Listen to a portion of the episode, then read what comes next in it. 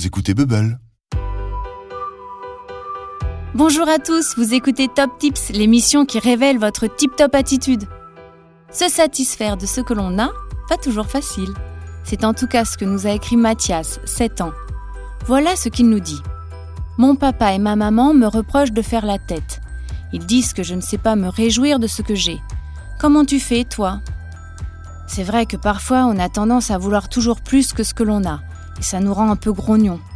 Je reçois aujourd'hui une vraie pro.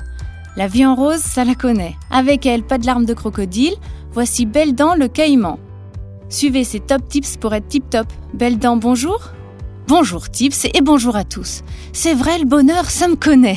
Voici mes trois conseils pour croquer la vie à pleines dents. 1. Adopter un cahier de bonheur pour noter ou dessiner tous les jours ce qui t'a rendu heureux et t'en souvenir longtemps.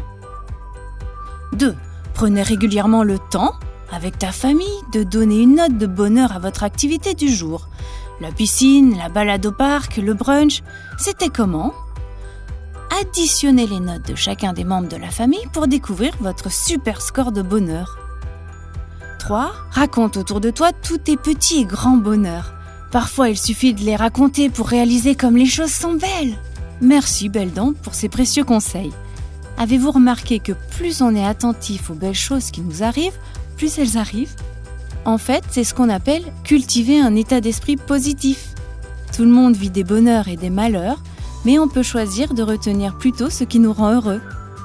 À bientôt pour de nouveaux top tips. Et au fait, cher auditeur, si toi aussi tu as besoin de conseils, envoie-moi un mail sur tips at bubblemac.fr. Vous avez aimé? Alors likez et partagez avec vos amis. Vous connaissez le Compte bon? L'autre podcast de Bubble. Allez vite l'écouter